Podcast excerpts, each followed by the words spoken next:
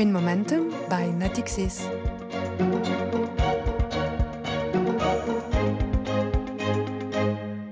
Hello, everyone. Welcome to Green Momentum. Green Momentum, proposed by Natixis, is the first podcast series dedicated to green finance, its stakes, its evolution, and its essential role in the fight for a better preservation of our environment. Today, one issue and one theme the insurance, with this question what is the ESG approach in the insurance and investor support? With us today, two specialists, Mathilde Dufour. You are head of uh, sustainability research at Mirova. Hello. Hello. And Maxime Druet, uh, you are ESG expert leader at Natixis Assurance. Hello. Um, the first question I want to ask you is why sustainable development is important for an insurer uh, because it doesn't make sense uh, at the first take. Uh, so, how should we understand the role of an institutional investor in uh, sustainable transition issues? From their long term uh, investment perspectives, institutional investors are essential players to steer the economy towards a sustainable world.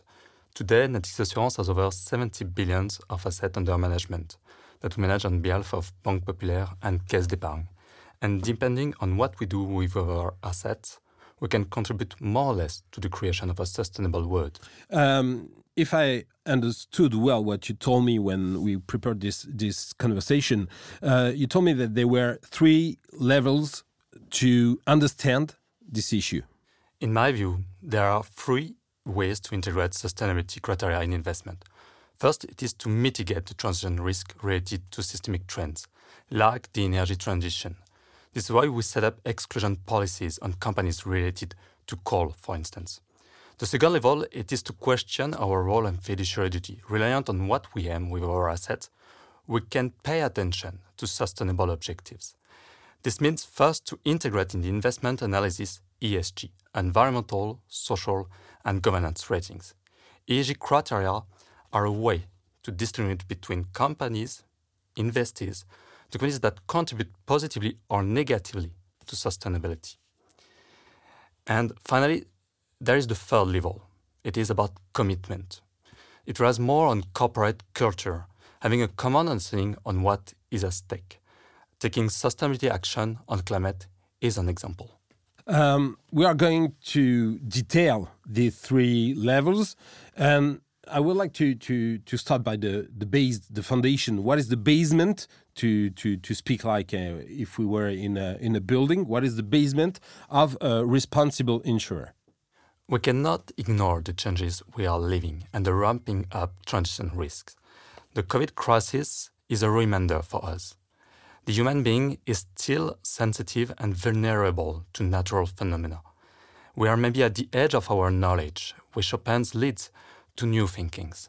Uh, what do you mean by this? Uh, and above all, how do you do it? Uh, does it involve drastic choices?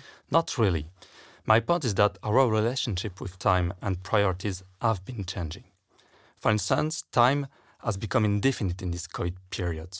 You know when you go in, you don't know when you will go out. It's important to have a strategic approach, decision making established on long term priorities. This means we have to anticipate mega trends, which can have a negative impact on returns. One of the well known transition risks is, for instance, the coal industry. We all have in mind Peabody.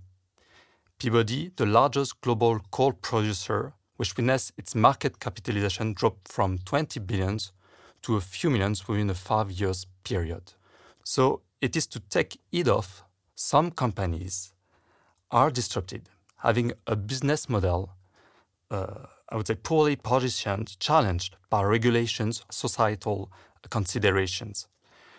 Coal exclusion policies are in that way a response to climate and economic transition from a responsible investors.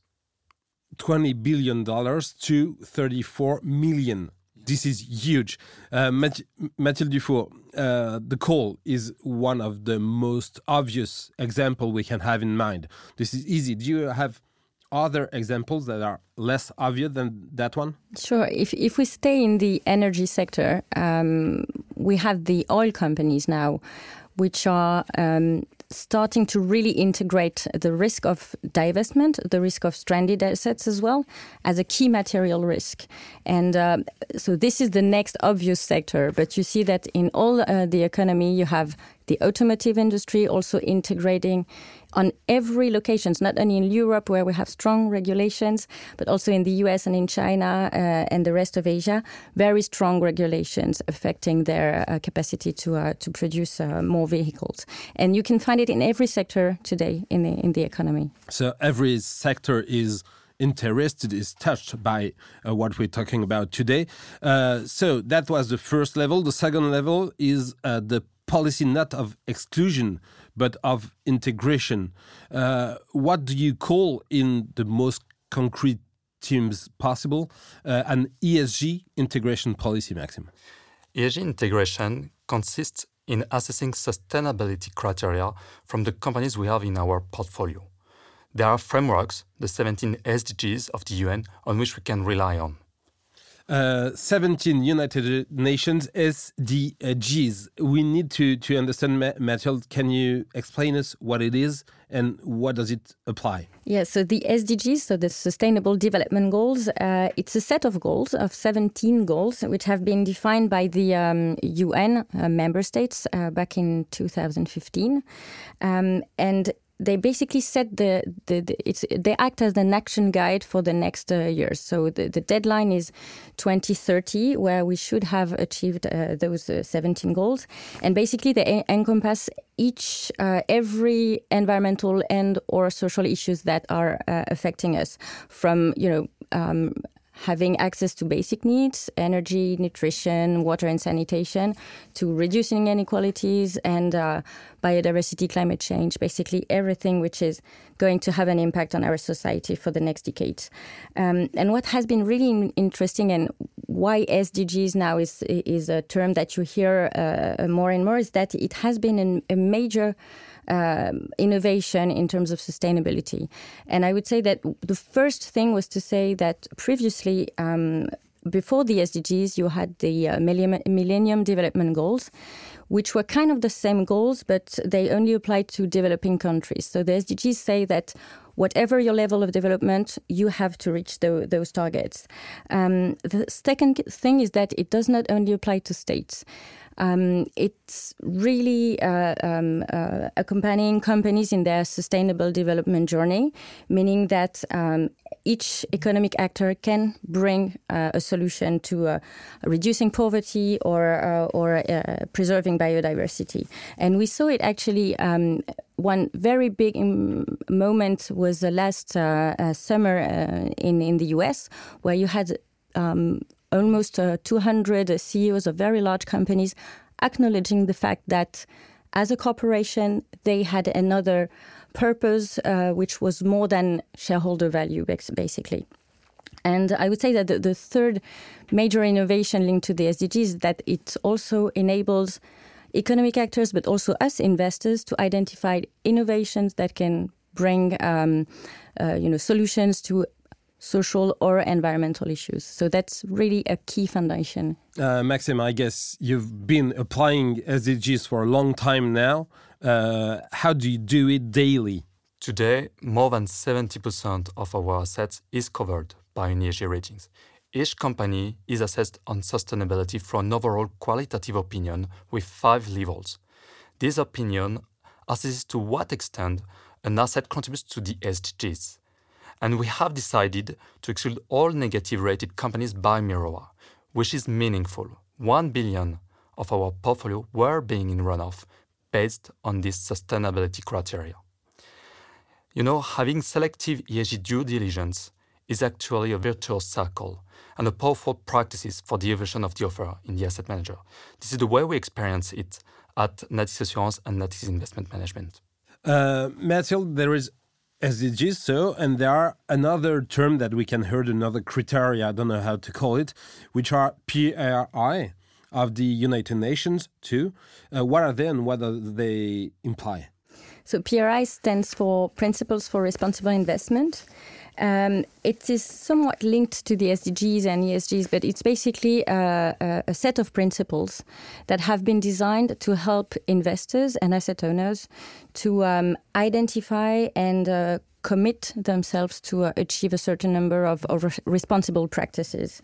Um, and I think that again, if we if we think about what it brought to the to our industry, I think there is a a, a quote that we hear a lot in our in our um, day-to-day business uh, is uh, you can't manage what you don't measure. And basically the PRI brought that. I mean they really made uh, investors uh, uh, committed to report on what they do. And when you start to ask yourself if uh, you, you integrate uh, ESG and how many of your assets are uh, integrating ESG, you start thinking about what should be the next steps. So I think that's the whole idea. you don't have only to say that you are going to do it. You yeah, have to you prove. have to prove it. Okay, exactly. and and that's uh, what was it a real like um, setup change? Um, it it was uh, in a way. I think that now that you know uh, the, the, PRI are uh, more than ten years old now, and uh, we see that we have to make a step forward, and um, we see that in Europe, but also in the US, starting now, uh, regulation is also um, tackling the issue of transparency and accountability uh, asset managers, asset owners, we will have to report on how they take environmental and social issues into account. We see that there are many, many issues that are coming along your day to day business, but there is one, and I want to say maybe one only question is the question of the performance. Um, it may be the, the key of everything uh, from my window, it is the key of everything. I don't know if it is really. Uh, so, does integrating ESG criteria necessarily mean a loss of performance or not? ESG offers a complementary vision and strengthens the investment analysis. For an institutional investor that we are, it is to integrate this link between yield and sustainability. You know, sustainable investment is a wide universe.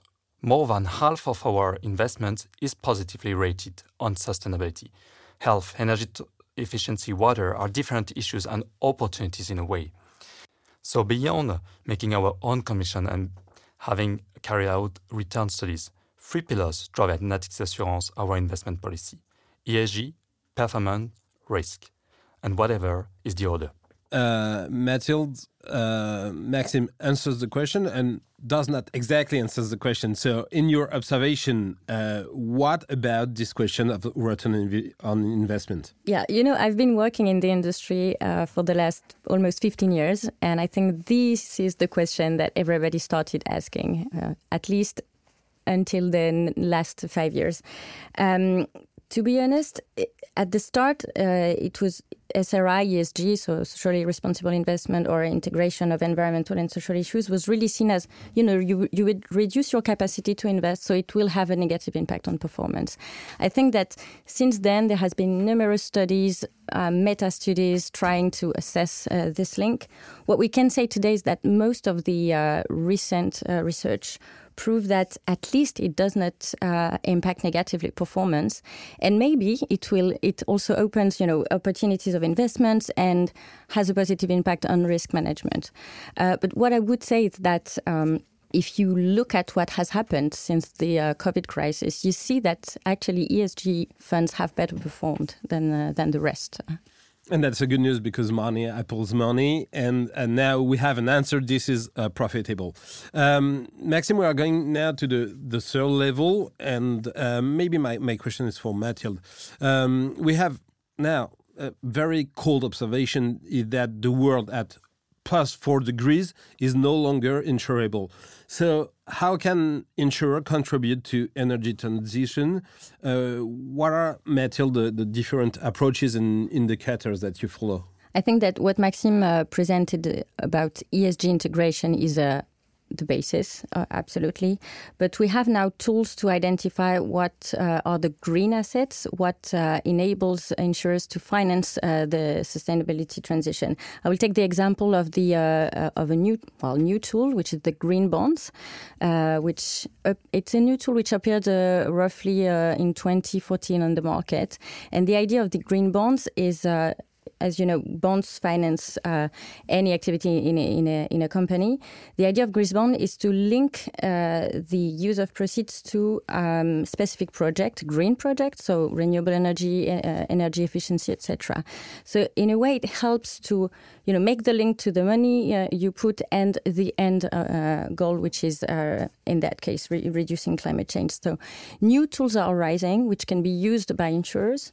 I would also mention uh, the fact that now you, we, we, have in Europe the so-called green uh, European taxonomy, which helps uh, economic players and investors to identify what is considered as green, what can bring uh, innovations and opportunities to reduce uh, uh, GHG emissions in the future. So they have a lot of new tools uh, helping them to uh, to improve. Uh, Maxime, how do you use these tools daily and concretely at Natixis Assurance? The energy transition is strategic for Natixis Assurance. In 2018, we have decided to align all our investment policy with the Paris Agreement goals for global temperature increase of under 2 degrees Celsius. Concretely, we have committed close to 10% of our investments each year to green assets. Last year, more than 1 billion assets were invested on green assets. ESG can actually be a leading tool in the development of new asset classes. We have recently encouraged biodiversity. We have started to invest in natural capital, an emerging uh, asset aiming to restore degraded land and to promote sustainable forests. Biodiversity loss, like climate change, is a massive long-range challenge, and green investments are a part of the solution. And if I understood properly, uh, to do so, you are following five principles that are guiding your, your strategy. Is it correct? Yes, you have well understood. To take meaningful commitment, indicators are important. Today, we follow five KPIs that are publicly released each year. Portfolio temperature, green investment share, and ESG coverage are examples. Um, we can say that it is a very long and not so easy journey. So, what's next? What are the next issues you're going to face? Today, the scope is institutional, but we want to go further. Thanks to our pioneering commitment, we want to offer a different saving approach for our customers around the theme of sustainable development. ESG must be sensible for the saver and responsible policyholders. I know that you don't want to, to, to speak about what uh, you you have been awarded for, but you had an award for all your policy and all your action. Can you can you tell us about this award for Natixis Assurance? Yes, uh, we are happy, even proud, I have to say, uh, to join the PRI Leaders Group 2020. Only 30 asset owners among more than 3,000 signatories are on that list in the world. So it's very encouraging. It witnesses Natixis Assurance commitment for sure, but also all the work done by the teams during the last years. Uh, this is almost the, the, the end of uh, our conversation today. Um, I have a kind of traditional question uh, to, to end uh, that kind of conversation is for the future, are you optimistic or are you pessimistic, Maxime? I want to be optimistic. Well, I compare what we are experiencing at La Renaissance, which was at the foundation of our Western culture, between independence of science and freedom of awareness. It's not the rediscovery of classical text that we are living, but the rediscovery of meaning, being meaningful in our collective and individual responsibility. I would like to share something I heard to give perspective on what is maybe at stake. The 19th century was the era of production and resources. The 20th century was the one of productivity and management. The 21st century will be the one of knowledge and awareness. Knowledge in a service society, customer knowledge shared with data, but it also means aiming to meet their aspirations. This comprises environmental and social issues. Uh, Mathilde, we see that Maxime is optimistic and almost holistic. Are you uh, optimistic or pessimistic? Optimistic, definitely. Uh, I mentioned it before, but we are just at the beginning of you know integrating really truly sustainability in finance. I think there has been massive progress in Europe over the last two years, and I'm really confident that uh, we will. go beyond you know transparency accounting etc and really drive uh, really integration uh, in sustainable finance. Also because you know people savers are also willing to integrate to have this consideration reflected in their savings more. So so we are going to keep these two uh, optimistic touches to end this conversation. Thank you to you, uh, Mathilde Dufour. Thank you to you, Maxime Drouet, for being here today. And see you later in Green Momentum. Thank you. Thank you.